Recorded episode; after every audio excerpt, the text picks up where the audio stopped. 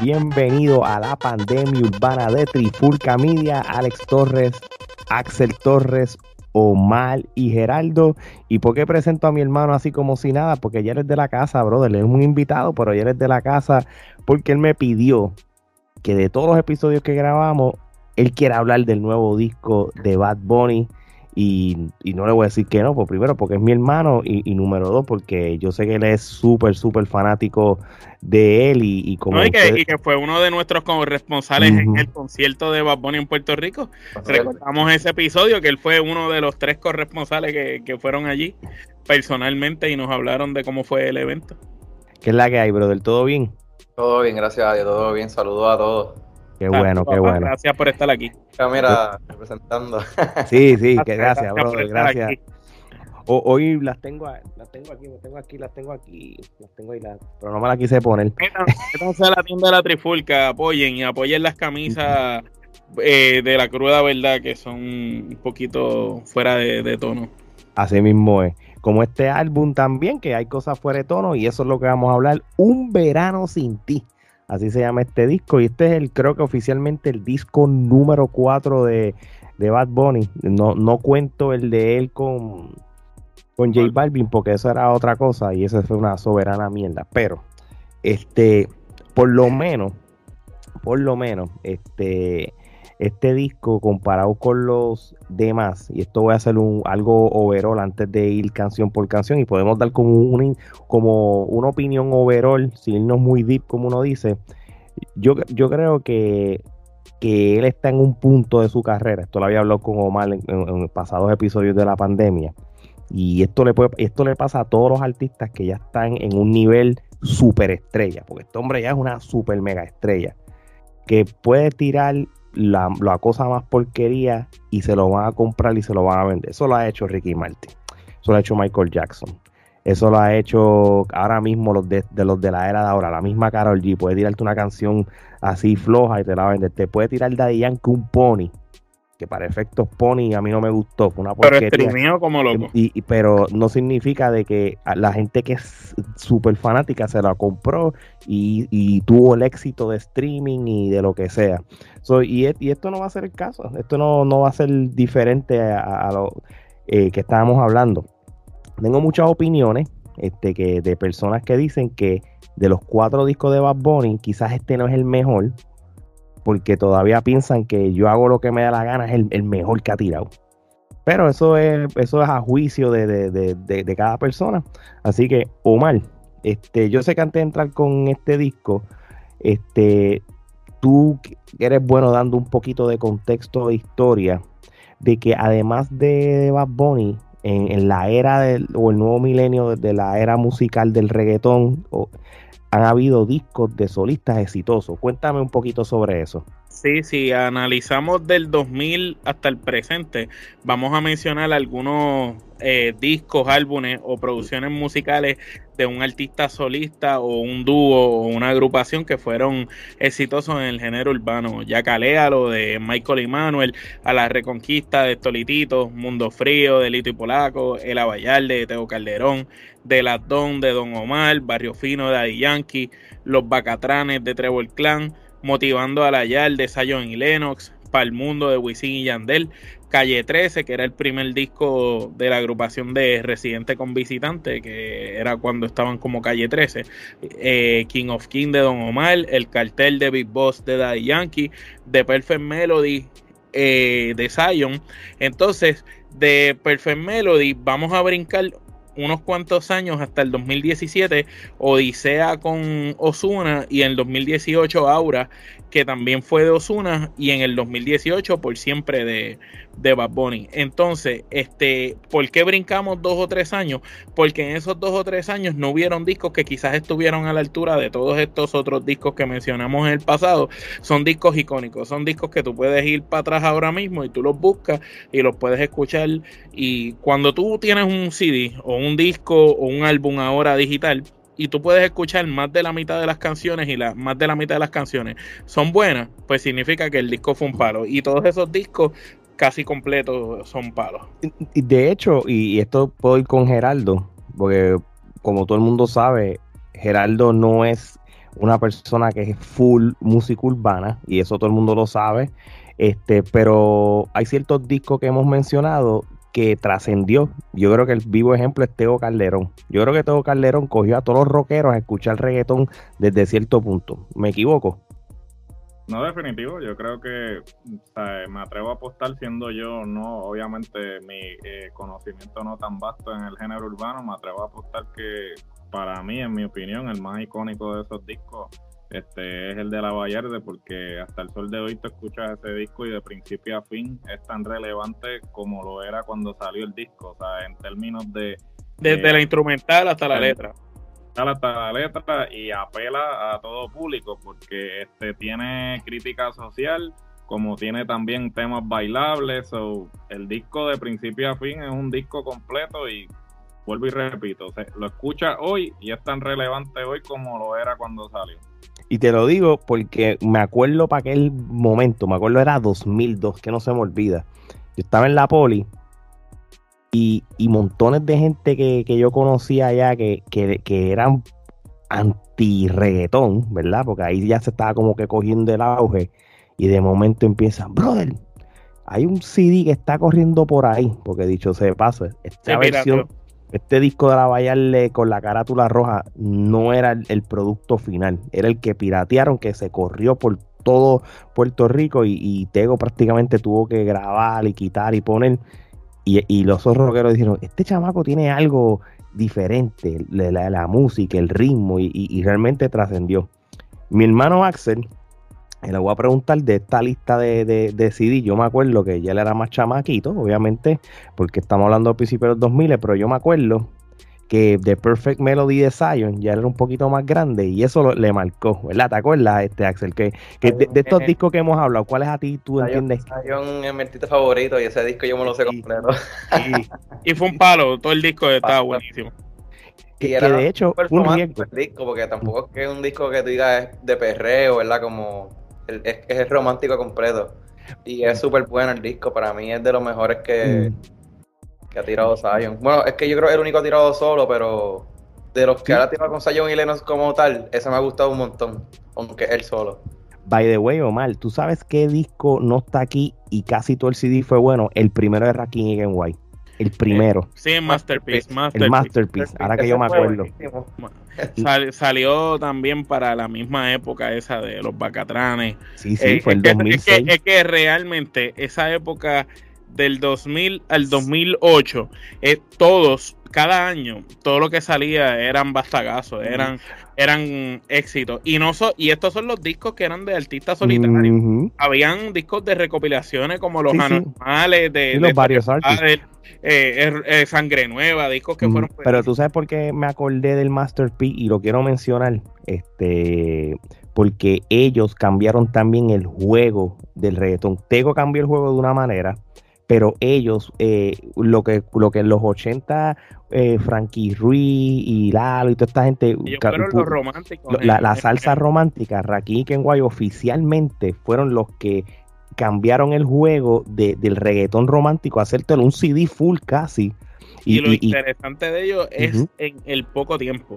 Porque yo recuerdo como ahora haber ido a un open house de Sagrado antes de graduarme cuarto año y que Rakim y Kenway estaban cantando con una ropa que, que, tú comprabas en la esquina que, que, parecían dos novatos cantando en ese open house de Sagrado y haberlos visto ese mismo año en, en un coliseo este, haciendo un concierto masivo. Entonces, no solo haciendo un concierto masivo, sino tirando un disco y ellos fueron eh, una, una, fiebre. Ellos se pegaron una cosa impresionante y cuando ellos se pegaron, eh, realmente el reggaetón romántico, quienes lo pegaron fueron ellos. Porque se, había visto ya, Zion y Lennox venían con esa línea. Había habido un Baby Rasty gringo con romances de ruido que habían tirado cosas, pero eran temas, pero nunca había habido una producción entera así hasta esa de, de Rakim White que revolucionó y después eh, hay que darle crédito también a Chino y Nacho de Venezuela, que cuando sacaron el disco de ellos también pues siguieron empujando esos románticos. Así, no, así mismo.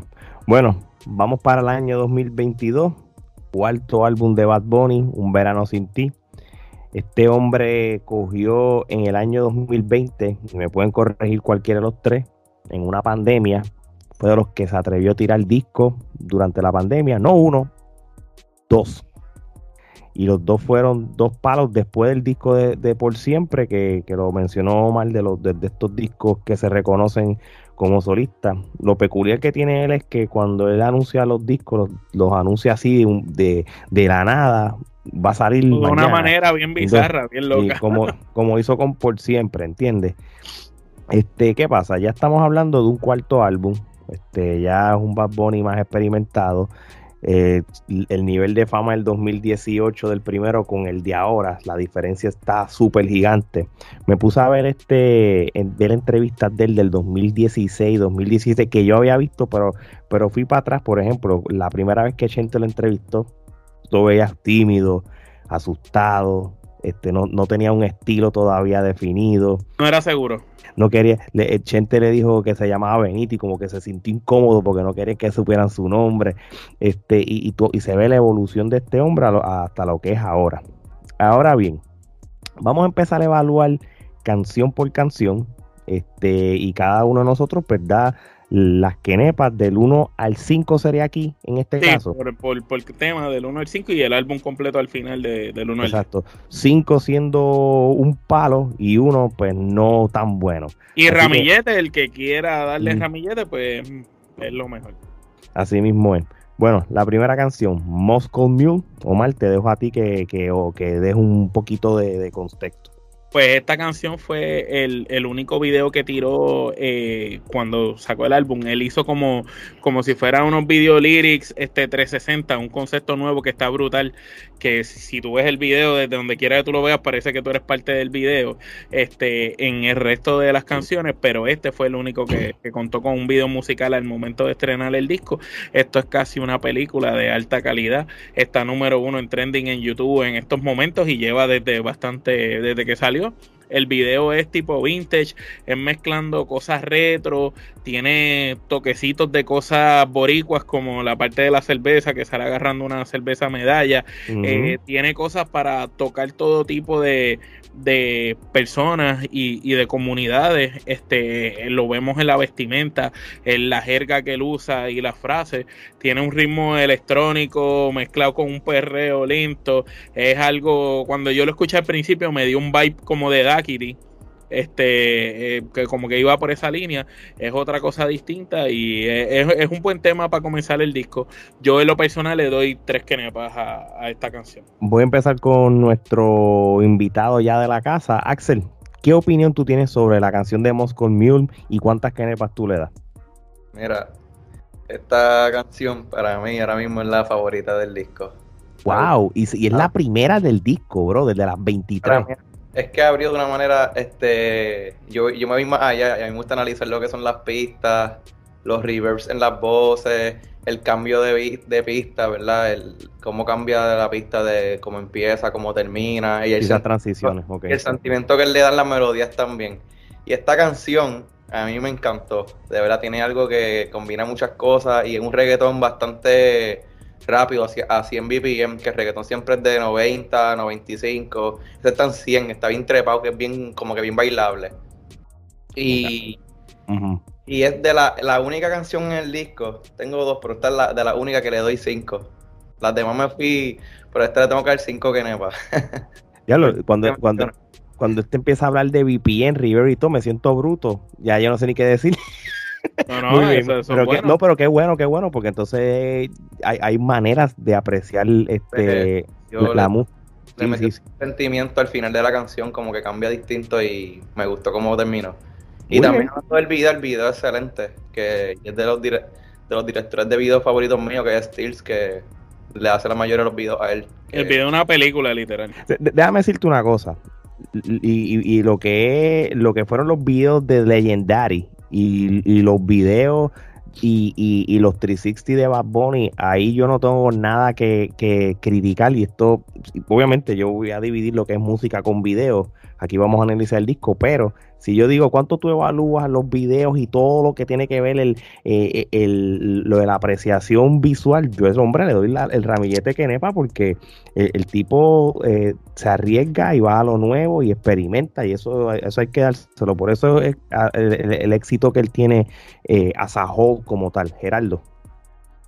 Yo le voy a dar tres quenepas porque esta canción básicamente establece la constante del disco, que es que en términos de ritmo, pues la canción definitivamente es súper bailable. En cuanto al contenido de la letra, eh, como habíamos hablado tras bastidores, yo creo que pues Benito ha demostrado que puede dar mucho más en lo que eh, contenido se refiere, ¿no? Ya que pues él este, compuso el último disco de Tommy Torres completo.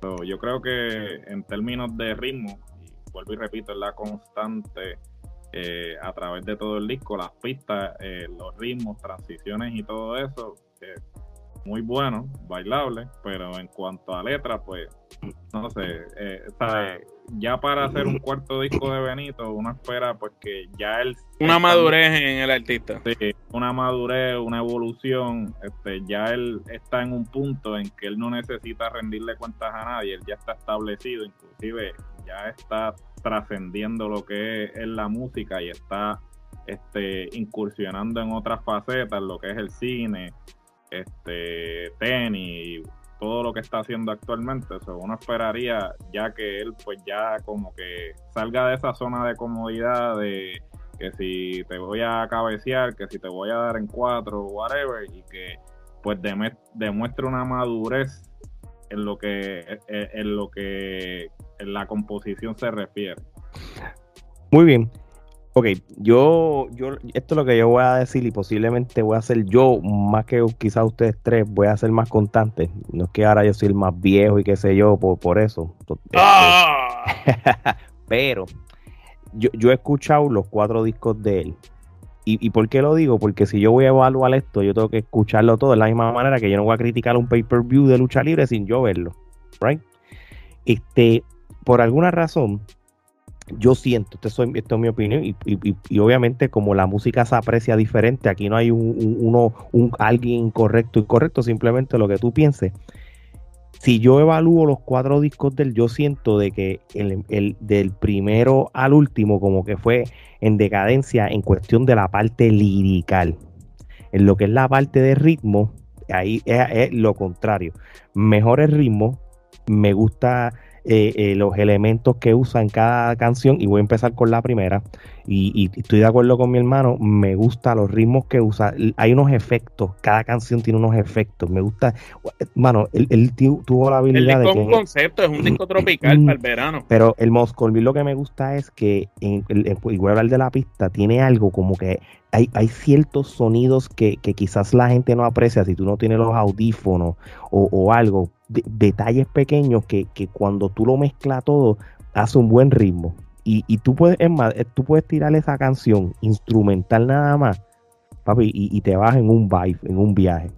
Como que la esta canción en específico, la, la él como cantante no es ni relevante porque yo creo que él, él quiso como que que la, que el, que la, la, la, música, el, el, el, instrumento y la pista fuera lo que resaltara más como tal. Eso por lo menos es eh, mi percepción de, esta canción.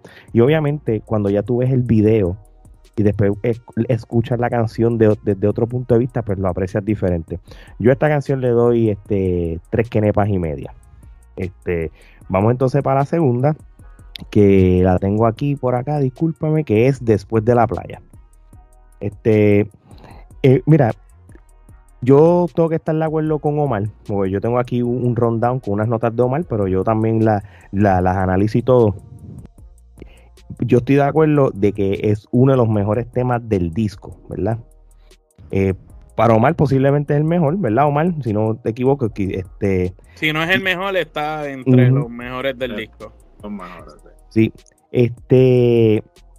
Pero a la, a la misma vez, tú sabes, este aquí lo más que, que, resaltó, y yo creo que es lo que todo el mundo habla, es el merengazo, brother.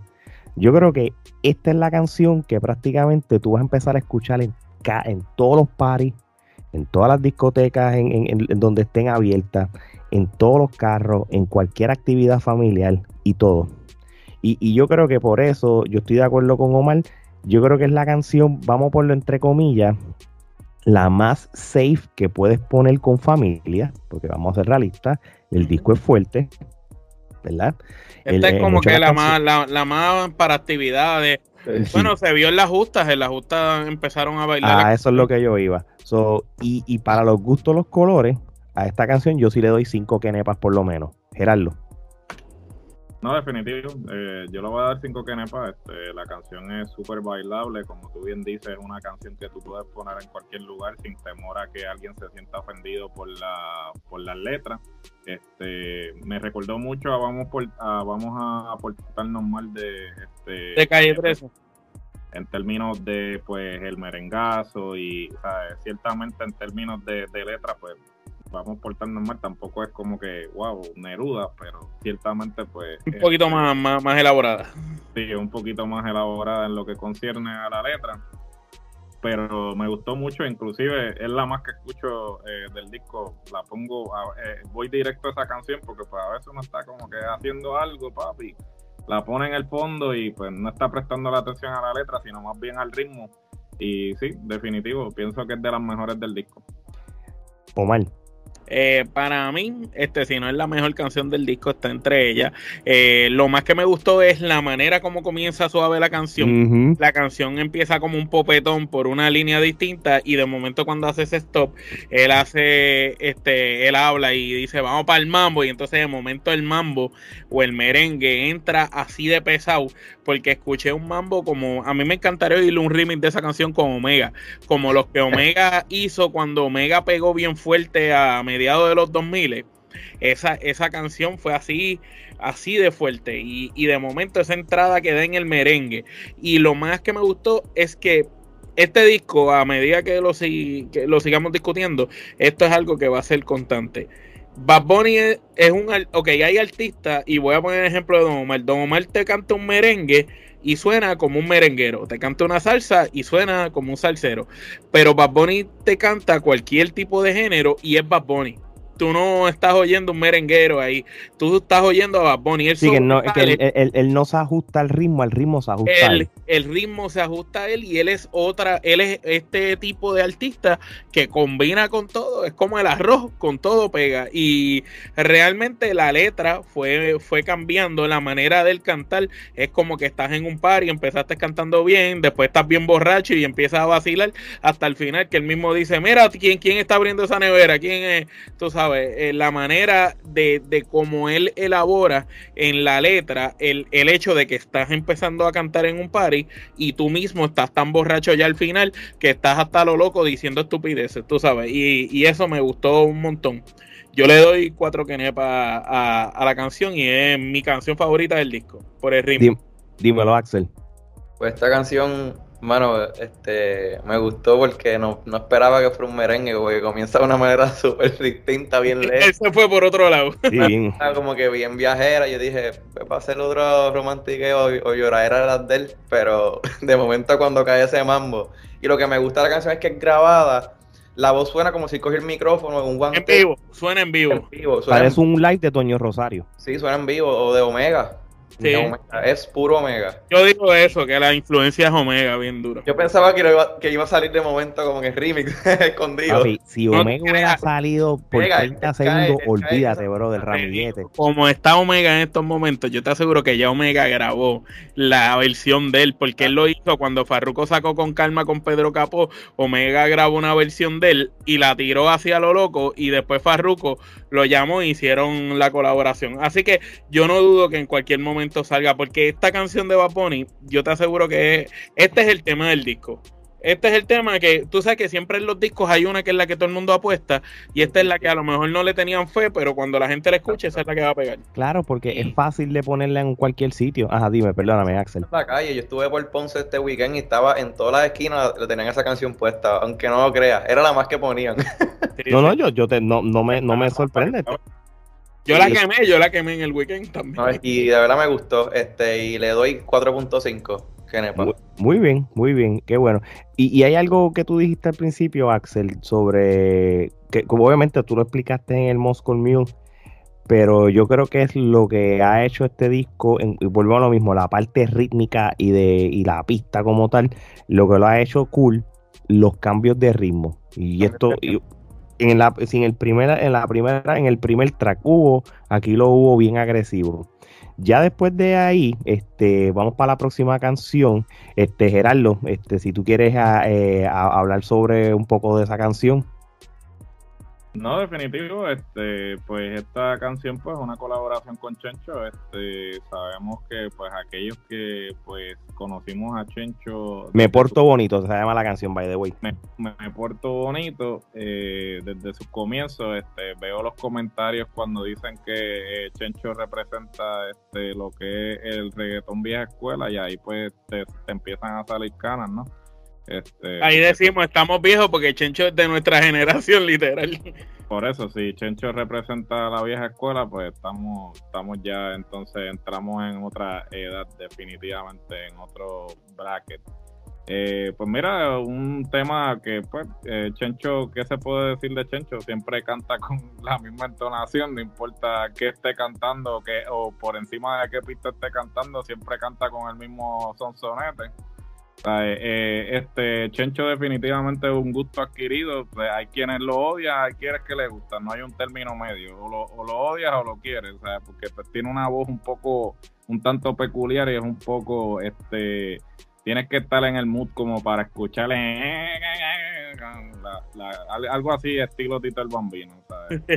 Eh, pero definitivamente vuelvo y repito este, es una canción este, que en, lo que respecta a pista muy buena. Este, el, hecho, o lo más que me gusta de, Benito es el hecho que Benito es astuto. O sea, Benito eh, ha sido selectivo con las colaboraciones que ha hecho. Y este, él no te colabora con cualquiera, ¿sabes? Él, él te colabora con un propósito en particular. Y entonces, todas sus colaboraciones tienen una razón de ser.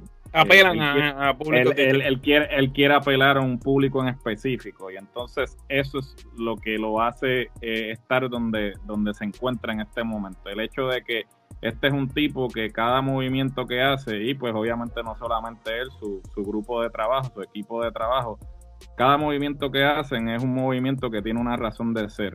Y entonces, este, ciertamente, eh, esta colaboración con Chencho, pues claro, o sea, eh, eh, como bien dije, pues ya están los, los chamacos diciendo, ah, no, que Chencho, que apela a la vieja escuela, pues la vieja escuela, pues de acuerdo a, de acuerdo a, ellos, de acuerdo a ellos, a la, generación de ellos, a, su generación. Y entonces, pues, o sea, está, estás apelando al público actual como al público de esa época. Entonces, te mantienes vigente en, ambas épocas, ¿no? Muy bien. Yo le voy a dar cuatro canepas. Axel. Eh, mano, Chencho Corleone. Casi nada. Eh, de mi artista así, de la vieja, me gusta un montón y, más cuando estaba todo con, con Marley, ¿verdad? Juntos. Hacían tremendo, tremendo juntes. Este, y me gustó cómo combinó, ¿verdad? Bad Bunny, ¿verdad? Su voz gruesa con la voz de Chencho que lo trae, ¿verdad? Hacer los coros. Como que me gustó, me gustó ese, ese estilo que, utilizaron y, ese concepto. Y la pista me gustó y también tiene un cambio la pista. A la mitad sale un, un reggaetón estilo antiguo. a, los, tiempos de Chencho. De plan B, de plan B. es, el, tempo de ritmo que usa plan B por lo regular en su época. Sí, y, el ritmo, como que la pistita cambió también la forma, el estilo que ellos utilizaban antes como plan B. Y nada, este tema en, en overall me gustó, me gustó. Es bailable, ¿verdad? Para me imagino que empezará a sonar por ahí en las discotecas o algo, donde la gente pueda bailarlo. Y le, le di cuatro kenepas. Muy bien. Omar cuatro kenepas también. Este Chencho nos tiene acostumbrado a ser ese corista de los perreos melodiosos. Eh, si vamos a evaluar las últimas canciones palos así de género urbano en los últimos tres o cuatro años, no hay un coro de una colaboración que Chencho haya hecho que no haya sido un palo. Tú sabes, él es el único tipo, igual que Ñengo Flow no ha fallado en los chanteos de maleanteo, pues Chencho no ha fallado en esos coros melodiosos con colaboraciones, desde Raúl Alejandro, Farruko, Tito el Bambino, no importa con quién tú mezcles a Chencho, el tipo va a hacer su trabajo. Y aquí no fue la excepción y esta vez está con Benito y como han mencionado ustedes, ese cambio en la pista que baja al estilo de Plan B y nos llevó al pasado, a nosotros los de la vieja escuela, que pues somos los de treinta y pico a cuarenta, pues nos mandó para esa, esa línea y, estuvo muy bueno porque Chencho, Chencho ahora ha cambiado la manera de cantar y ahí él viró a la manera que cantaba en Plan B. So que nos diste un, un pisco labis de ese Chencho de antes de con Plan B y, y me hubiera gustado quizás que en la canción hubiera salido Maldi. Me hubiera gustado oír a Maldi ahí al final en, en, un chanteíto ahí, en, en, ese cambio de ritmo. Pero la canción estuvo muy buena, cuatro que nepa. Bueno, en el caso mío, y obviamente, porque esta es apreciación musical, a mí nunca me ha gustado la voz de Plan B. nunca. Eh, lo que es Speedy y lo que es me da de entera. So, cuando ya escuché la voz de él, yo dije, para cara, esta canción es una mierda. Y la traté de escuchar, y la traté de evaluar. No hay manera, no hay break de mi gusto. Yo, yo le doy una KNP y media. No, no hay break, mano. Y, y, y, y realmente yo estoy yo soy de la minoría, porque yo he hablado con tanta gente que, que, Plan B se la dan y, oye, yo no voy, no voy a mentir, si yo digo que ahí no hay una canción de Plan B que no me gusta, mm, puedo, hasta cierto punto mentir, porque siempre hay algo que se pega, ¿verdad? O, se te queda en la mente. Pero, mano, es difícil, yo no puedo escuchar esa voz.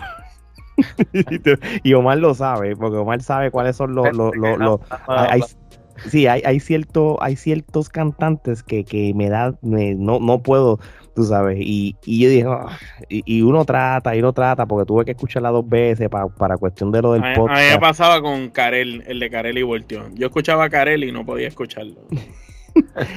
so, so, mano, como esto es apreciación musical y, y, las quenepas a base de, cómo tú lo aprecias y te gusta. Pues entonces, pues, hermano, ese, ese es mi rating. Así que no, no, no, no pare más nada. Omar, la próxima. Bueno, Titi me preguntó, este, el tema de este, de esta canción, pues fue interesante. La fusión en los Eneas, las baterías. Esto es como parecido, quizás una especie de dembow dominicano con afrocaribeño al estilo de Bad Bunny. Porque eh, volvemos, todo lo que hay en este disco son fusiones musicales tropicales, pero al estilo de Benito. Quizás tú puedes oír algo y tú digas, ah, contra, se parece a tal cosa, pero cuando lo oyes interpretando te das cuenta que es su propio estilo.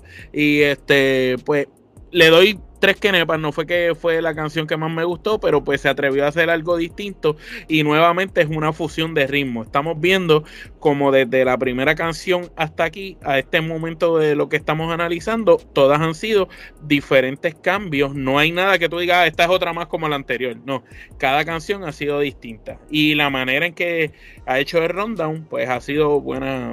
Eh, entiendo que ha sido muy bueno hasta ahora. Muy bien, y, y, voy a coger el, turno, porque eso es algo que, yo quiero seguir diciendo a, medida que va pasando el episodio. Yo no, yo tengo que evaluar lo que es el, tengo que mezclar la evaluación a base del ritmo con la con la letra para entonces tener el, el, puntuaje. Porque si yo quito todas las canciones, le quito la voz de Bad Bunny, créeme que el rating que yo les voy a dar a las canciones van a subir plus casi todas pero una vez hay ciertas letras y ciertas cosas, pues entonces o baja o, sube.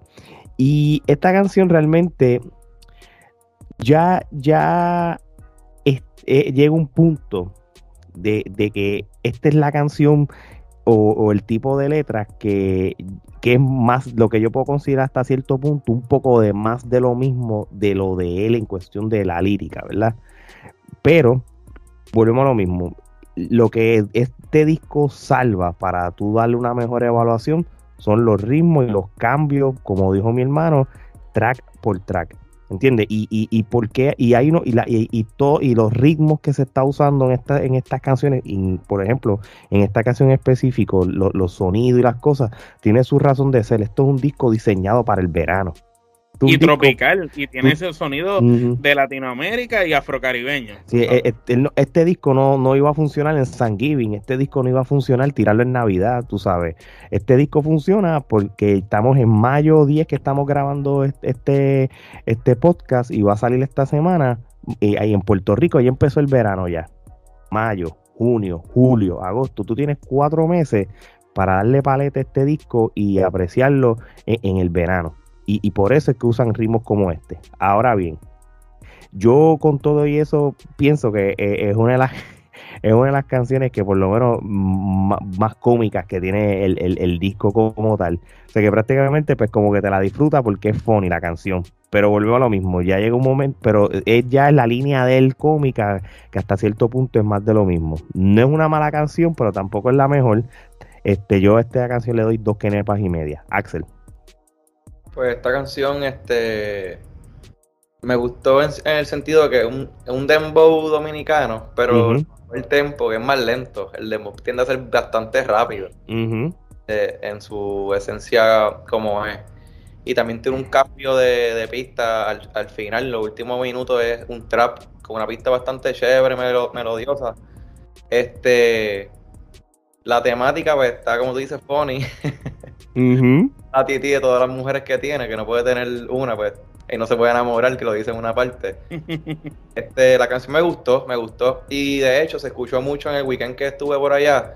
Era también de las más que ponían, porque como un dembow, la gente le gustaba como que vacilar, etcétera, pues la sonaban bastante. No, y, y qué bueno que tú dejes ese feedback constantemente, porque ahora mismo que, digo, yo mal también, pero tú que, eh, obviamente, tú eres más chamaquito como Mal y tú estás más en la joda. Yo Mal está más guardado. pero tú estás ahora en la, en la joda pura, en el jangueo puro, todas esas cosas, pues tú estás este viendo el feedback. Pero este fin de semana y en la semana el disco se escucha en los carros. en todos lados. hace, hace tiempo no se escuchaba un disco que saliera así tan rápido en todos los carros. tú sabes, eso no pasó con el de pues mira, yo, yo, yo no he guiado a Kissimmee. Entonces déjame la Kissimmee mañana por el día. Y, después, pues, bajo los cristales, pues voy a ver, porque es más o menos lo mismo. Exactamente, ahí 2.0. ¿Cuánto tú, ¿Cuántas kenepas le das, Axel, a esta canción? Le di tres, tres kenepas. Ok, Gerardo. Yo le voy a dar tres kenepas también. Este, eh, como dije anteriormente, eh, pues en lo que respecta a pista, ritmo, este, está cool y, y, y, uno se lo vacila. Este, lo bueno es que este, ese cambio, de que eh, a veces tú tienes disco que pues es la misma pista por cuatro o cinco canciones corridas, sin embargo, aquí cada canción este tiene una pista en particular. Un, concepto, un concepto. Un, concepto, sí, ¿sabes? yo creo que pues obviamente, eh, vuelvo y repito, ¿sabes? todo lo hacen con una razón de ser, con una intención, este es un disco veraniego, es un disco que este se supone que tú lo pongas y pues... Eh, donde lo pongas, pues la gente rápido como que empiece, o sea, entre en, en, ámbito, ¿no? En, ciertamente sí, la, la canción este eh, cumple con ese propósito y le doy tres kenepas. Muy bien. Omar, ¿ya tú diste tus kenepas? O, Sí, sí, ya, ya las di. El primero, porque. Fuiste el primero. ok, está bien, está bien. No, es para que no se me quede nadie. Bueno, Gerardo, yo no soy celoso. Este, empiezo contigo. No, te, te, brincaste una, un ratito. Ah, perdóname, un ratito. Y, es, que es, tan, es, que es un ratito, es tan ratito que, sí. que la brincaste. Sí, eh, eh, en un ratito. Este, ya, ya aquí, y, y, vuelvo con, lo, con el punto que dijo ahorita, ya es eh, el punto de él que es más de lo mismo. Este y, como, como yo estaba hablando tras bastidores con mucha gente este fin de semana, aquí es la parte que, que realmente el ritmo habla por sí solo, porque realmente la letra es bien sencilla y básica, en cual eh, ya he, tú tienes 23 canciones, tú no pretendas 23 letras brutales como, como tales, tú sabes, tú siempre tienes que tener tus cosas. Por lo menos a mí, esta canción para mí fue más de lo mismo, no me mató, posiblemente ni el beat fue la gran cosa porque no es, no es algo eh, eh, innovador o fusional que, que comparado con otras que tienen el disco. Yo esta canción yo le doy una quenepa, Omar. Eh, yo le doy una quenepa también, eh, un reggaetón lento, con eh, lo único bueno es el coro, que es bien chicloso, pero la letra es demasiado de básica, demasiado de sencilla, y esto yo lo vi como un relleno, como que entre tantas canciones buenas que había tirado ya, había que meter algo ahí que se vaya por el medio. Muy bien, Axel. Esta yo le di dos quenepas. Este, eh, el beat está bueno, pero tampoco es como que me mató. La temática pues normal de las románticas del, tú sabes, llorando, etcétera. pero no, fue un tema que yo digo, Pacho, va a ser el tema del disco. Y de hecho, él, él hizo un, ¿verdad? Un truco de marketing que fue que puso su carro en venta en el... Sí. Y, es cierto. y tú llamabas el número y esta es la canción que salía. Ah, mira, no, no, había pensado en esa parte. Al principio yo dije, diario está buena porque es la primera canción que estás escuchando antes que salga el disco. Tú dices. Fíjate, a lo mejor él sabía que era la más mala y dijo, tengo que ponerle en el anuncio para que ahora la gente la vaya a escuchar. Pues entonces, por lo menos, esa fue la primera que él puso cuando la llamada, tú, tú hacías la llamada. Y dije, ya, me gustó. Si este va a ser la, el tema del disco, pues está bueno porque es la primera que tú estás escuchando y por teléfono y como que tú no, tú no esperas, tú no, sabes, tú no sabes qué esperar del disco, pero cuando empiezas a escuchar todas las canciones del disco, esta se queda atrás. Como que por eso le di mis dos kenepas porque no me, no me mató. Muy bien, muy bien, muy bien. Eh, ¿quién, va ahora? Geraldo. Eh, yo le voy a dar una kenepa. Yo encuentro que es un relleno y cuando llegó esta canción ahí me empecé a cuestionar el por qué 23 eh, canciones. O sea, si realmente eh, vas a poner relleno, pues mejor no. si vas a poner relleno, pues ¿cuál es la necesidad de hacer un disco de 23 canciones? Cuando tú haces un disco que tiene esa cantidad de canciones, te esperas que, bueno, no son muy pocos los artistas que pueden hacer palo tras palo con esta cantidad de canciones en un disco. De que los hay, los hay. Pero entonces hasta cierto punto tú te preguntas cuál fue el motivo o la razón de hacer un disco con 23 canciones, que hasta inclusive, no quiero brincar, pero no sé cuál fue el motivo de poner este calladita al final, después hablaremos de eso, pero este sí, eh, una quenepa.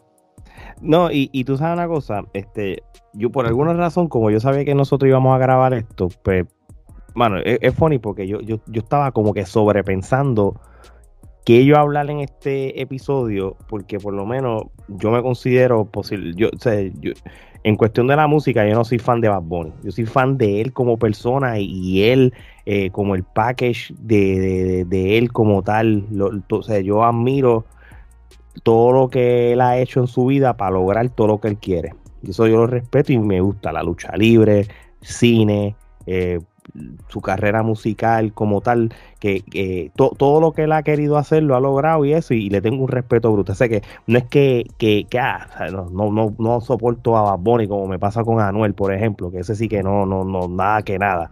Y te soy sincero, yo creo que aquí somos bien vocales con él. Tú sabes, para los gustos los colores, no le afecta, él va a seguir siendo millonario y un pelado diciéndolo que él es una mierda. El inservible, el inservible. Pero yo, cuando me puse a sobreanalizar la razón por qué por, de, ser de este disco y de las cosas, yo creo que es sencillo y, lo voy a volver a repetir. Todo un disco para el jangueo, para el verano, para esto. Ahora mismo, ¿por qué 23 canciones? Porque tú vienes, pones el radio en un lugar, las bocinas inalámbricas, en la playa, llegas a las 9 de la mañana con el corillo ese CD tú lo vas a poner. Yo no sé no, no sé si tienen la información cuánto dura el disco, como cuánto, hora y 20. Hora y 21. Ok. Te digo ahora. Hora y, 21. hora, hora y media, hora y 20. Hora, una, hora y 21.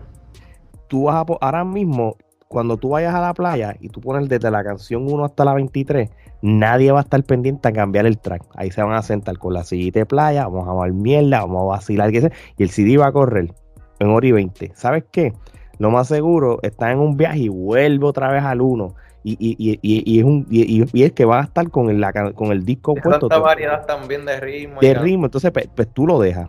Pero no, no es un disco para ahora mismo yo estar en mi casa con un vinito o qué sé yo, voy a escuchar Bad Bunny 23 canciones. Es inmamable, bro. No, estás oyendo a Draco, tú sabes. Exacto. de, de, hecho, que yo soy fanático full de Yankee, Omar lo sabe, 18 o 19 canciones era un montón también y, y es difícil. Y el de Yankee tenía también canciones pésimas también, eh, Exacto, que es como todo, tú sabes. Pero, por eso es que yo creo que es la cantidad de canciones, porque está diseñado para para, para ciertos lugares o ciertas que ciertos eh, eventos y todo.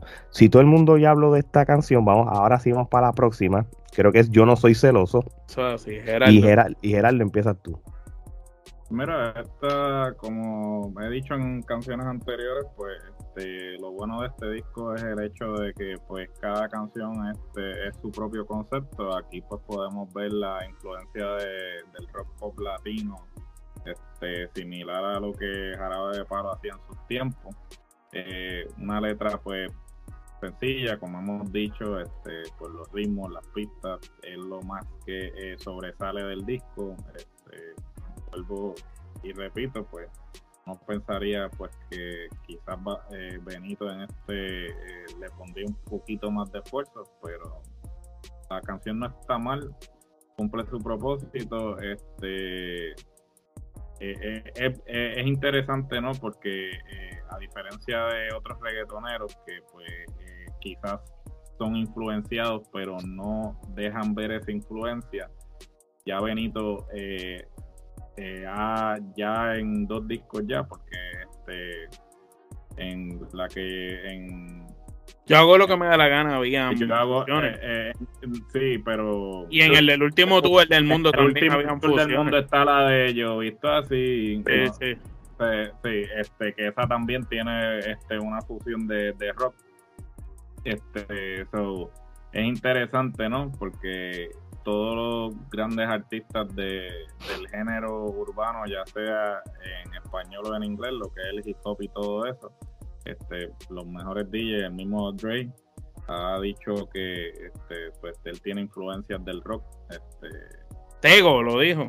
El mismo Tego también. Este, el hecho de que él este, ya sean dos discos consecutivos en el que realmente eh, utilice la influencia del rock y esté presente, pues dice mucho de él en términos de la diversidad musical que, tiene. Y por eso es que cuando hago el comentario, eh, y no quiero, eh, no quiero sonar exigente, pero sabemos que Benito puede dar más y por eso es que entonces a veces pensamos que se está quedando en su zona de comodidad. Muy bien, Omar.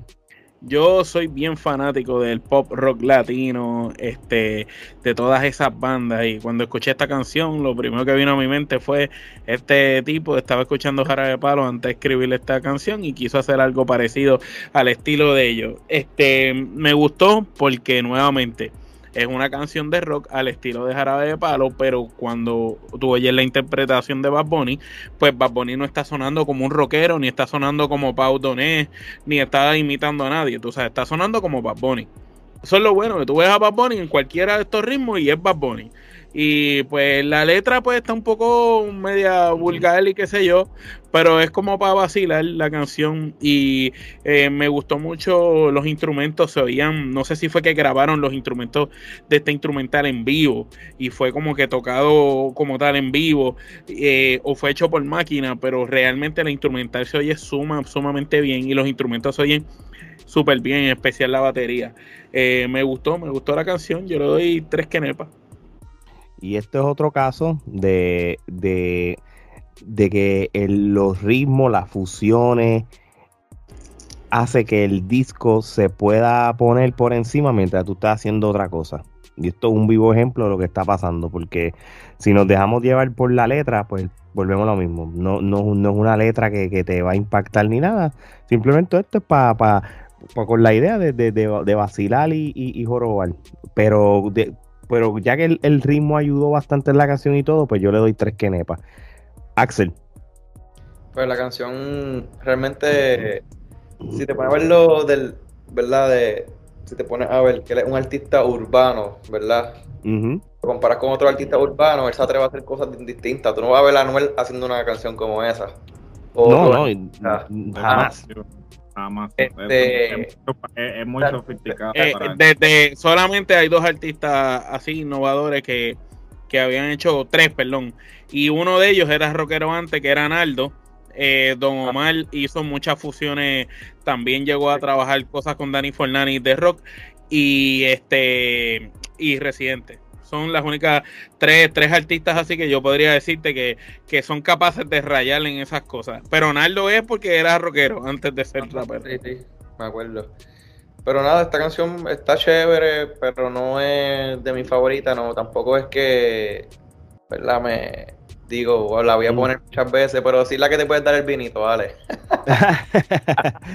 Por lo menos para, para un ritmito de rock, sí, tiene, sí, sí. Tiene el vibe, tiene el vibe, tiene el vibe de, de eso. Pero nada, le, le, le di dos kenepas. Muy bien. Oye, y antes de brincar a la próxima canción, ¿verdad? Este, porque eventualmente te lo voy a preguntar, pero te lo voy a decir ahora. Y, y vamos a la cantidad de canciones. ¿Tú, ¿Tú crees que 23 canciones e, e, era lo correcto o tú entenderías que contigo eso te hubiera gustado que fuera un poquito más corto el disco? ¿Cómo, cómo tú lo ves? Es que si te pones a ver los dos sides, un side es más perreo y el otro side es más experimental, que es el side B. Uh -huh. Quizás él dijo son 23 canciones porque tengo que me voy a ir más agresivo en la primera parte y la segunda parte voy a ponerme experimental, que verdad vamos a hablar después de esas canciones, porque ahí tiene colaboraciones de otro, con otros artistas que a mí me Mm. encantan. Y ahí tengo. Cuando tú- tú haces este poniendo, detalle, poniéndolo- este, poniendo- poniéndolo el concepto que son dos Ujú. sides. Muchas veces cuando son dos sides los discos de otros artistas de otros géneros que han- lo han hecho antes, son largos los discos, tienen 20 y pico El de canciones. Víctor Manuel, que salió Es hace poco, es igual de largo. So, yo es no, interesante Para mí que lo vi, lo vi, lo normal, lo vi normal cuando vi que eran, a principio que dijeron 23 canciones, pero cuando vi que lo dividió en dos, prácticamente dos conceptos, en, dentro de un mismo concepto, pues Y, y, y- y déjame preguntarte algo, Axel, y porque sabes que no, no, no, no sabía ese detalle, no lo sé. Lo de, lo de tú decir que estaba en dos partes, ¿es la lógica que tú usaste cuando tú escuchaste la mitad de una manera a otra, o, o, o- o se dijo que, que, se, que había imaginariamente dos partes? llevar, él, es- él es un genio en eso, si él dijo, tiene un side A y un side B, yo Pero él dije, dijo, él dijo side A y side B, por eso disculpen la ignorancia. el- el- la carátula lo sale, el side Sí, A, porque es Oh, que eso, es un eso lo hizo Víctor Manuel también. Puso lado A y lado B sí. en Ok. el disco. Pues sabes que pues ya cambia, cambia la cosa. Ahí cambia, cambia la cosa, porque entonces o sea, cuando tú lo escuchas en streaming, tú lo escuchas corrido. sea, Se ve ahí. hasta cierto punto, eh, O eh, eventualmente, Pero- eventualmente va a salir en vinil. So, en vinil, obviamente, el lado A, lado, lado B, so, a- asumo que sí, que el propósito era ese. Eso es interesante, eso es algo que yo desconozco. si te pones a analizar bien, que verdad que lo, lo estamos haciendo, el- la segunda parte del disco coge otra vuelta. La línea sí es distinta. Ok. Claro. Y, y, y qué bueno que porque de a- desde ese punto de vista, pues obviamente yo lo, lo de que yo dije la playa, las 23 canciones, pues como que era a, apela porque, porque la gente va a dejarlo puesto, Pues nadie va a estar pendiente a cambiar el track, pero desde otra apreciación musical, pues entonces también puede cambiar la perspectiva quizás de mucha gente que está viendo y escuchando de acuerdo a, a lo que dijo. So, es un buen punto eh, sobre, sobre de que hay un lado A y un lado B y, y, y eso puede cambiar por lo menos el juego de, de, de este podcast como tal. Este, vamos para la próxima canción o, o ya todo el mundo habló. Este, Omar. Eh, bueno, Tarot en colaboración con Jay Cortés. Este, aquí yo digo, yo no soy muy fanático de Jay Cortés que digamos, pero sí reconozco que están usando la fórmula ganadora.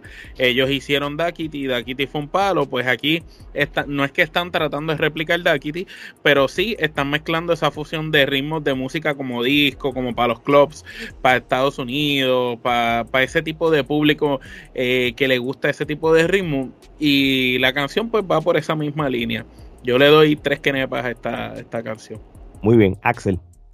Este, la canción está chévere, eh, pero jamás va a ser como el palo Dakity, no salen dos palos así, yo creo. No, no, no, papi, está, está bien Pero- pero la- complicado. Díselo, díselo a Luis Fonsi que, que ha tratado de hacerle un despacito dos con Ah, cuánta gente y, y no ha podido. No, jamás. no, mano, es que es Este, difícil. Y la Pedro Capo. Fíjate, me, me gusta la combinación de Jay Cortez con Bad Bunny, siempre se complementan bien. Ellos como que se entienden. Este, pero esta canción, pues, yo esperaba más de ella. Sinceramente, esperaba mucho más. Hubiese preferido que hubiesen hecho maybe un reggaetón. A lo mejor la partían más que. Algo distinto y no tratar de, de hacer otro de aquí. Pero yo le di tres. Yo Tres. ok, Gerardo. Yo le voy a dar tres kenepas porque básicamente es lo que ustedes dijeron. Ellos pues simplemente trataban de replicar lo que hicieron en Duckity. Es bien, o sea, el, el relámpago no da dos veces en el mismo sitio. Este, eso eh, realmente, pues, este, cumple el propósito, pero ciertamente no va a ser, no va a ser el palo que fue aquí. Sí, y yo creo que hasta cierto sentido, si tú escuchas la canción, hay unos elementos que, como que si tiraras para el Dakity, puede ser por dos razones. Maybe es el, es el tipo de ritmo que Jay Cortez apela más y, por eso pues o, ellos funcionan en ciertos tipos de ritmo pero lo vi ya más de lo mismo pero de ellos dos como, como colaboradores ¿entiendes? acuérdate que Jay Cortez eh, él es cantante pero él es más compositor que, cantante mismo. Pues coño pues para ser compositor le va bien él, él, él, él, él, como compositor, él ha hecho, aunque tú no lo creas, más dinero de compositor que de cantante. Es como Jay Kille, que Jay Kille es cantante también y es más compositor que cantante. Pues, pues literal, es, esa unión de ellos siempre ha sido exitosa porque él ha ayudado a Bad Bunny en otras canciones. Él ya había escrito con Bad Bunny, compartido el lápiz, antes de haber cantado en Dakity. Por eso fue que, que Bad Bunny como que le dio la oportunidad en Dakity y después de Dakity, pues Jay Cortez explotó más, más todavía. es lo mismo que con Mora. Mora ha compartido este bolígrafo con Bad Bunny y cuando Bad Bunny este, cantó con él, pues todo el mundo, ah, ahora todo el mundo sabe de Mora. Que de hecho, eh, Mora mencionó que no tiene ningún problema personal con Bad Bunny, simplemente él no tiene que estar en todos los proyectos del conejo, aunque sí hizo alusión de que trabajó con él para el disco, tú sabes, él escribió con él. ¿Y cuántas kenepas tú le das esta, esta canción? Eh, tres. No, ok. Nada, como estaba diciendo ahorita, eh, yo lo, lo, vi como más de lo mismo. Este, yo no creo que ellos estaban buscando hacer un Dakity 2, pero hubiera sido cool de que para que se salieran de, la sombra de Dakity, pues, pues que drásticamente pues, cambiaran a otro estilo de canción como tal. Obviamente, pues no, no fue el caso. Para mí fue más de lo mismo, pues yo le doy dos kenepas. Este, ¿Quién falta con este tema? ¿Pil para el otro? Creo que todos opinamos ya. Ok, pues Omar. Eh, no, tú mismo, Neverita. Ah, Neverita. Esto es esta, esta, esta canción realmente a mí no, no, me mató. De hecho, ya al minuto yo la quité, por lo menos en el caso mío. por, este, eso, eso es que vas a decir las próximas dos. por eso es que, por, pues, como sabíamos tu reacción, ya estamos pre, el rondado está diseñado para entender tu reacción y, por eso tienes dos turnos al bate. Sí, lo mismo, sí, hizo funciones de electrónica, trap y qué sé yo, pero bah, más, es más, más de lo mismo. Axel. Pues mira, yo, ¿cuántas le diste? No le diste, no, Una. Ah. Pero ese soy yo, brother, yo. No, no, sí, sí. Este, yo soy, yo escucho la mayoría de, mi día house music, esa es mi música. Imagínate, house, me, me, dio house music que no lo esperaba de Bad Bunny, lo combinó con trap ahí. Sí. Pero la canción en cuestión de letra, etcétera, pues está chévere el concepto que quiere llevar, ¿verdad? Que el corazón de ella está frío, como dentro de la neverita, está cool. Pero le di 3.5. Simplemente porque tiene house. en, que, está bien, es válido tu apreciación, porque a mí no es el tipo de, ni de ritmo que yo apelo, eso tú lo sabes bien, pero en el caso tuyo le dio más peso la función electrónica más que la letra como tal. Exactamente, el house. Ok, y, y, que es válido. La cambió, la cambió. muy bien, muy bien, Gerardo. Yo le doy una quenepa, este, otra canción que me puse a cuestionar el por qué hay 23 canciones en el disco. Este, yo no soy fanático de la música house ni la música electrónica. Que aquí, aquí es que vamos a ver la diferencia entre mi hermano que tiene, nos lleva. Y nosotros tres, y nosotros este, tres. Aquí, aquí va aquí va aquí, los viejos, unos viejos, aquí somos unos viejos. No, claro, ciertamente, pues, este. Era, este, lo bueno es que cada canción es un concepto que apela a diferentes, eh, a diferentes demográficos y, mm. y perfecto. Eso es lo que realmente eh, después de todo, ese es el propósito del disco, que, todo el mundo tenga algo que decir. Este, y pues ciertamente pues ha logrado ese objetivo. Todo el mundo está hablando del disco, ya sea para alabarlo o para criticarlo, está, eh, está siendo discutido. ya cumplió su cometido. En, en, esa línea, ¿verdad? En esa línea, este, por ejemplo, hay gente que no le gusta el reggaetón y escucha house. Y va a tener canciones del disco y las de reggaetón una que me para lo mejor ellos y a las de le da cinco. De, de hecho, Ah, el, el- el- el el sim- disco que para todo el mundo tiene. el simple, el simple el hecho que yo, le, que yo le di una y tú le diste tres y medio y tú das tus razones de ser, y dije, coño, pues mi hermano de tres y medio, aunque no me gustó, déjame escucharla de nuevo por si acaso, no pierdo nada, porque si él le evalúa es por algo, tú sabes, y ah, no importa qué, so que, que también eso se, eso se presta para y las impresiones cambian a medida que tú Claro. vas escuchando un disco una otra vez, tu impresión cambia. Porque, Así. pues, por ejemplo, cuando lo escuchaste por primera vez, a lo mejor no estaba en, en- en- de ánimo y quizás en algún momento lo estás escuchando eso a mí y Gerardo, a mí, con Legendary, cuando yo lo escuché la primera vez, yo dije, esto es una basura. Pues, Cuando yo lo escuché de nuevo, yo dije, diablo, y cambié, y Omar lo sabe. Omar, Yo, yo escuché el disco de Bad Bunny literalmente cuatro veces, tres corridas, para empezar a escribir el rundown y después mientras iba escribiendo iba escuchando otra vez, una cuarta vez todas las canciones. Más en el fin de semana ya lo he escuchado como ocho veces. Este, y sí, como dice Gerardo, la percepción sigue cambiando a medida de que la sigues escuchando. Esta canción yo le doy una quenepa, tampoco es mi estilo de música, aunque pues tal vez si me das cuatro pepas, tres tragos y estamos en un party, pues pues claro que terminamos a lo mejor brincando y cantando la neverita también, pero pues es una canción yo encuentro que va por, por para un público en particular. Lo bueno es eso, es que el disco entero apela a distintos públicos. Tienes el reggaetón con Chencho para un público, la de tonidad que vamos a hablar ya mismo que va para otro lado. Tienes la canción tipo rock, tienes esto que tienes house, eh, tienes merengue para gente un poco mayor y los niños. Eh, eh, tiene de todo. Eso es lo que hace un buen disco variado. Oye, Omar, yo creo que tú describas la, lo de Tony Dice primero que yo, la canción de la corriente. Y entonces yo te hago coro y, y todo el mundo opina. Pues antes de, pues, vamos a hablar de la corriente, el tema con Tony Dice. Aquí lo, lo más, lo primero que hay que hablar es que Rafi Pina le dio el break a Tony Dice para salir este en, en este álbum.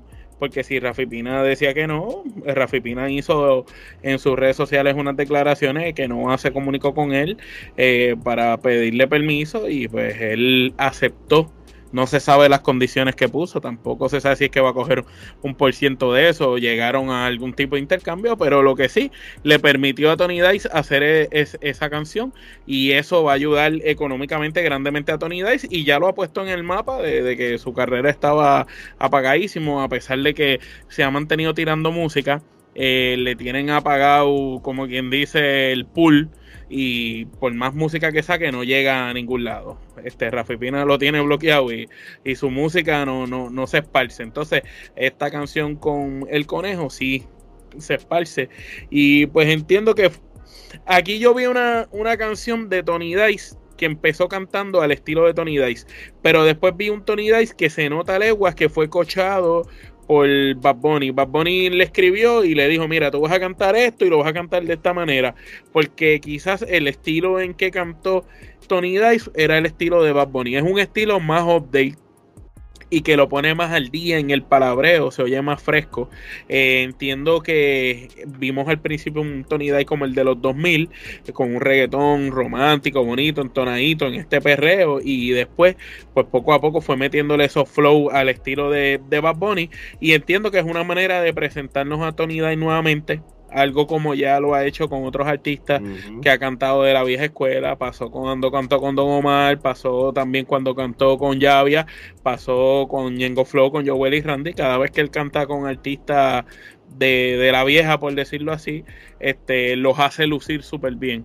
Y pues esto es una oportunidad para Tony Dice, este, que la aproveche y no la desaproveche, porque después de esta no creo que hayan más. ¿Cuántas quenepas? Yo le doy cuatro quenepas. Axel, 4.5 y te digo por qué.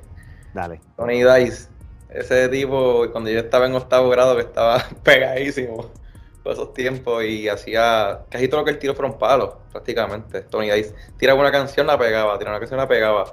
Y ya se extrañaba, yo lo extrañaba en el género como tal, escuchar un Tony Dice otra vez esa voz, que es súper diferente. De una voz que tú la escuchas, tú dices, es Tony Dice, sin tener que decir pautas ni nada, tú sabes que es Tony Dice.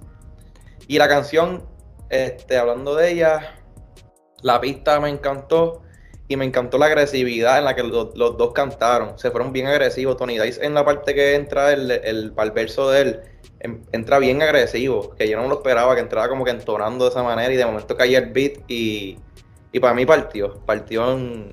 Y lo que dijiste de la letra está fresh, como que una letra, yo imagino que quizás no se la escribieron, pero le dijeron... Pero hoy, es que si oyes el, el, si oyes eh, el Tony Dice que empieza cantando, al Tony Dice que va cuando entra el verso que tú dices de la batería, entró más fuerte, eh, es, otro tipo. Es como, como si el primero, grábame aquí lo que tú quieres, con tu estilo. Y acá, papi, quiero que hagas esto. Porque él, lo ha hecho con, Yavia, fue le dijo, quiero que haga esto. Con Joel y Randy, esto es lo que tienes que hacer, O, le hicieron eso, que puede pasar, o le dijeron, tienes que en la letra entonces demostrar algo más outdated, ¿me entiendes? Más al día de hoy. Pero esta canción realmente es de mis favoritas del disco. Por eso le di 4.5 Kenepa. Gerardo. Mejores también. Yo le voy a dar 4 Kenepa. Este, creo que es la canción que más expectativa eh, traía del, tema, ya que pues Bad Bunny en las redes sociales pues eh, obviamente dio indicios de que el junte venía porque pues se grabó y de fondo podías escuchar a Tony Dice este, obviamente, pues Tony Dice, yo siempre, siempre pensé que Tony Dice tenía mucho más talento que simplemente para cantar reggaeton, pues el tipo realmente tiene una voz que, podría, este, te podría cantar balada, te podría cantar otro género, porque el tipo realmente tiene voz. Y este, pues obviamente decidió estar en el reggaetón porque pues el género que apela más a, a la masa, ¿no? Pero yo pienso que en otra época Tony Dice pudo haber sido bueno, el, doctorado es casi una balada, mano. El doctorado es prácticamente una balada, sí, eh, sin duda alguna. Este, eh, obviamente, pues no podemos eh, pasar por desapercibido el hecho de pues la disputa legal que actualmente tiene Tony Dice con este Rafi Pina. no podemos tampoco ser ingenuos y no pensar que Rafi Pina no se está beneficiando económicamente de este tema. O sea, él no le está eh, dando permiso a Tony Dice por obra y gracia de Dios, ni porque sea panadel, aunque él se esté dando con piedras en el pecho de que lo dejó cantar. Sabemos que hay un acuerdo contractual y de que cualquier cosa que se produzca con Tony Dice, pues él va a recibir su regalía como contractualmente eh, que creo que, creo que las regalías son altas altas altas eh, es más, es más para más para Pina que para mismo claro que hasta cierto punto esa es la disputa. La disputa es la distribución del porcentaje en lo que respecta a las regalías de lo que Tony Dice produzca. Yo creo que pues por eso es que pues Tony Dice porque Pina pues podemos podríamos hacer un episodio completo y que ya inclusive hablamos de, de Pina este en otro episodio, pero sí, pues el season final el, cierre, cierre de temporada. El, cierre de temporada, o sea, Pina es un listo y este eh, él no él no va a perder. él, no va a perder, obligado, aquí hay algo acordado. Sí, claro, eh, Él, él puede decir, ah, yo lo hice para que trabajara, no, ¿sabes, mano? No, o si no, le dijo, mira, yo te lo acepto, pero me cuadras un featuring del conejo claro, con pronto. Obvio, o sea, definitivo, o sea, ahí, ahí hay algo, ahí hay algo. O sea, él, él, él, le ofrecieron algo, pero no vamos a dedicar todo el episodio a Rafi Pina. Este, es un buen tema, cuatro que nepa. Yo voy con las cuatro kenepas también. Este, cuidado que le puedo dar cuatro kenepas y media. Este, en el caso mío, yo siempre he sido fan de Tony Dice. Este, eso sí, este, desde los tiempos que Wisin y Yandel o Yandel lo descubrió. Yo me acuerdo el Open House de la Poli en el 2002, 2003, que ya era universitario, que era Wisin con el gistro amarillo él introdujo a, a, Tony Dice. Mira, tengo este chamaquito y él empezó a cantar. Tony Dice. Y, y Tony Dice tenía ya un montón de canciones que eran palos, pero eran palos en la calle. Eran de estas canciones. Anoche tuvo otra pelea. Todas esas canciones de antes. Esto es antes de los vaqueros. Y él, tenía un montón de, y él tenía un montón de canciones que eran como que, que estaban regal en, en la calle y, yo me acuerdo cuando yo trabajaba en la tienda de disco, la gente me decía, mira, ya, ya salió el disco de Tony Dice. Lo hermano, es que Tony Dice no ha anunciado ningún disco. Todo lo que tú estás escuchando es que él la, la tiró y está por ahí regado, tú sabes. No es que... La de Blink de Tony Dice. sí, no pierdas tiempo. No pierdas tiempo, nena, dale. Oh, oh, oh, y, ya, y ya después el disco de Bling Bling participó en otros varios artistas que salió el disco de los vaqueros, que entonces ahí él tuvo un montón de canciones que fueron palos, tanto él solo con, el grupo de los vaqueros, el doctorado y lo demás historia.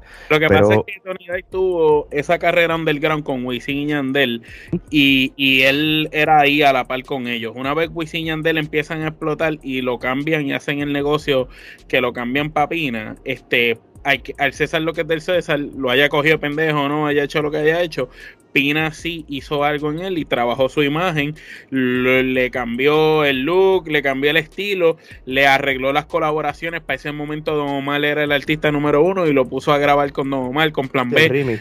y, ahí fue cuando salió el doctorado, hizo todas esas canciones y, realmente Pina fue el que llevó a Tony Day a ser un artista mundial. Pero lo descubrieron y lo pegaron en la calle y siempre tuvo talento, pero no fue hasta que se va con Pina que explota a mundial. Muy bien. Este, pues sí, vamos para la próxima canción, Geraldo, Efecto.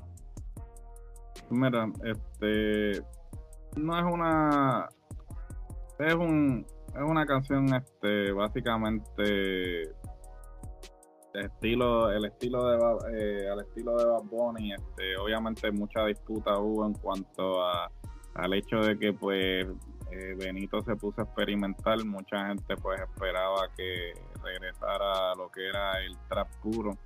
Y pues mucha gente lo que criticó es eso, este eh, es una, es una buena es una buena canción. Yo yo le voy a dar tres quenepas este pero ciertamente eh, aunque luego de, enterarme del hecho de que pues un lado A, un lado B, a veces este, te cuestionas también el orden de las canciones, si realmente era conveniente simplemente seguir con una misma línea eh, o, entrar en, en ¿sabes? Eh, a ver si me explico, estoy, estoy como que balbuceando aquí, no estoy haciendo sentido, pero eh, me refiero más bien al hecho de que si, si ese es el, propósito, entonces debió haber seguido con una misma línea, no como que este, ir en una línea y como quedar para atrás.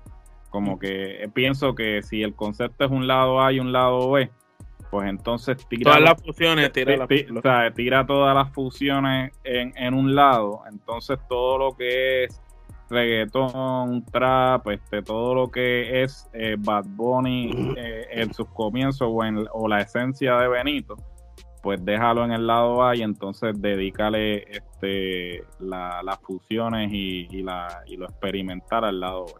Muy bien. Axel. El efecto, correcto, ¿verdad?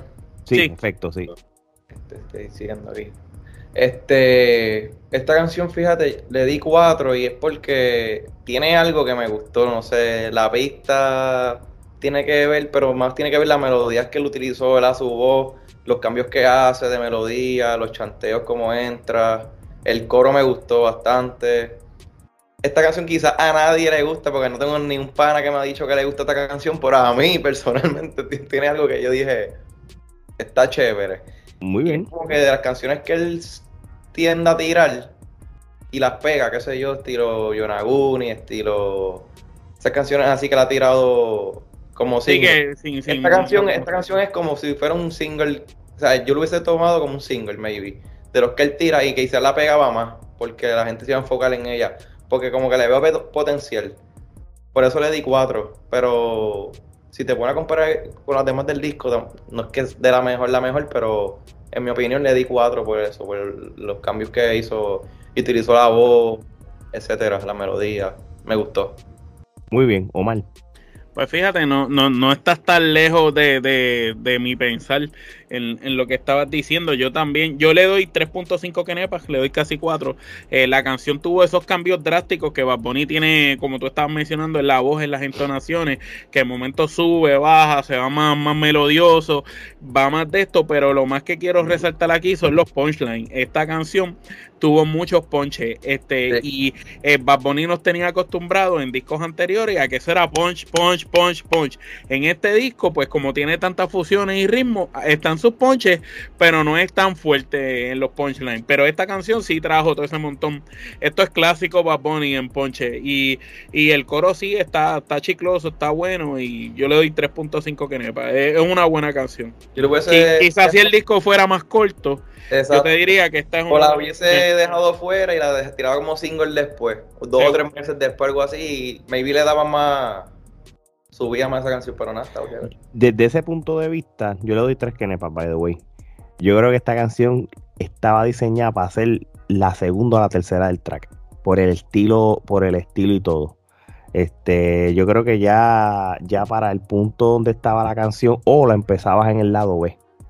La empezabas en el lado B agresivo con, eso. Este, y es, es, de estas canciones que es un classic Bad Bunny, como estaban diciendo por ahí. Este, realmente, como sea, no voy a, si me si cojo a pecho las letras, voy a destrozar todo el CD. So, estoy tratando de ser lo más objetivo de acuerdo a su tipo de letra en combinación de ritmos, porque no puedo ser tampoco este Draco o, o, Aljona y eso, de hello, vamos a ser realistas. So, pero yo estoy tratando de evaluar esto en base a lo que es él y no puedo pedirle mucho. So, desde ese punto de vista, yo le doy tres kenepas a, a, esta canción, pero sí pienso de que eh, pudo haber sido o, la canción de promoción o por lo menos las primeras tres del, disco este como tal. Este Omar, vamos a la última canción del lado A, ya que estaba averiguando, con esto termina el lado A, este un party este de Raúl con Raúl Alejandro. Este, esto es un tema que quizás tú pensarías que si tú ves esa colaboración tan esperada por tanto tiempo entre Benito, ¿verdad? Y Raúl Alejandro, tú pensarías que se va a ir por la línea que Raúl está ahora pegando, que es el popetón este a máximos niveles. Este, pero sin embargo, no, nos dieron un perreo eh, moderno, un perreo a ese estilo de, de, la nueva generación, para poner los puntos claros, eh, con las baterías bien pesadas la letra más explícita, este, había como una voz de mujer de fondo en algunas partes que me gustó, los cambios en el ritmo estaban bien interesantes y, y pienso que que la fusión y para, para la expectativa que había, que se llevaba esperando mucho tiempo un tema de ellos dos, eh, no superó las expectativas que yo tenía eh, para una unión de ellos, pero pues fue un buen tema quizás para comenzar este algo junto de ellos y me gustaría ver en el futuro otra colaboración de ellos y quizás que, que vayan este, compenetrándose un poquito más, porque creo que la química la deben mejorar un poquito y algo que hay que resaltar que interesante. Bad Bunny con Raúl Alejandro aquí eh, y también estuvo con Jay Cortés y Jay Cortés y Raúl pues sabemos que no se llevan y tuvieron sus diferencias. Eh, yo le doy dos kenepas. Muy bien, Axel. Oye, voy ahí, ahí memes de la gente diciendo cuando llegó Jay Cortés y Raúl al estudio a grabar. Sí, no, eh, eso tuvo que haber sido brutal. No, pero tú sabes que eso hoy en día, eso Jay Cortés le envió las voces solas y el otro también. Pero que hay un meme que yo he visto como que cuando Jay Cortés y Raúl se encontraron en el estudio, como unos muñequitos mirándose como que... Mira, esta, esta canción yo le di, este tema yo le di cuatro. Este primero, yo, vi yo pensaba que iba a ser la línea de Raúl o algo bien experimental. Cualquiera, cualquiera hubiera pensado eso. Pues yo dije, pues está raro, pero no, fíjate, me sorprendió un montón este tema porque hicieron un perreo bastante sólido para, ¿me entiendes? La gente que, que va a apariciar la discoteca, etcétera, yo sé que va a sonar esa canción. Y lo que me gustó, un, un detalle bien chévere, es que el coro no es ellos cantando, que los dos hacen buenos coros. Y Raúl Alejandro te entona unos coros súper brutales. Y el coro es una, un sampleo de una mujer dando, diciendo pari, pari, pari. El coro no fue ninguno de ellos dos cantando. Que yo esperaba que hubiese un coro de Raúl brutal entonado, pero esa parte me gustó porque fue algo diferente, como que no me, no me, esperaba nada de la canción. Y me sorprendió, por eso le di las cuatro y la pista, ¿verdad? Hablando del, ritmo, está súper chévere, me gustó. Es, un reggaetón bastante movido, que es para bailar y eh, por eso le di cuatro, me gustó. Muy bien, Gerardo. Luego de tres canepas, este, eh, realmente yo no soy fanático de Raúl Alejandro fuera de la canción esta de Todo de ti, que es lo que único que conozco de él. Yo realmente no conozco. No bailas, no bailas con Raúl Alejandro, no lo pones Sin duda alguna, inclusive los otros días me llegó la Rolling Stone y salió en la portada y yo digo, pues ahora cualquier pendejo lo ponen en la portada de la Rolling Stone. Realmente me parece me, me, parece un poco, pero ese ese soy yo, o sea, no tengo nada en contra del tipo, me parece pues que realmente pues este al que Dios se lo dio, San Pedro se lo bendiga, ¿no? Este eh, le está yendo bien aparentemente. Eh, bueno, no sé. Yo Él, está tratando de ser de Weekend Boricua. Pues eh, está tratando, puede ser. Este, eh, pero sí le voy a dar tres quenepas. Bueno, en el caso mío, este, yo hay un detalle porque la canción le voy a dar dos quenepas y media. Este, y considera letra y el ritmo está bueno. Pero hay un problema. La canción de él con Yankee Agua tuvo unos niveles brutales tan gigantes, mano. Y, yo sé que son dos artistas diferentes, son dos, pero cuando tú escuchas Agua, que para mí es una de las mejores canciones de, la música urbana de la era moderna, punto. Es que lo tengo que decir así, esa canción está tan brutal que cuando tú escuchas esto, pues tú esperabas, digo, un agua.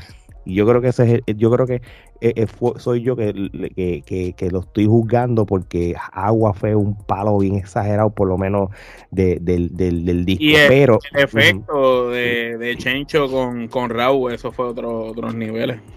Que si tú vienes a ver, pues yo ya yo estaba esperando ese Raúl, esperaba el coro de Raúl y todas esas cosas que que aunque a mi hermano dio unos buenos puntos desde ese punto de vista y la pista no está mala, yo quería ese raw que, que aunque tú no lo creas, hacía falta en este disco para, para irte en el último nivel de variedad que, que necesitaba este CD o este álbum, disculpa. por eso yo le doy dos kenepas. So, vamos con esto. Este, se termina lo que es el lado A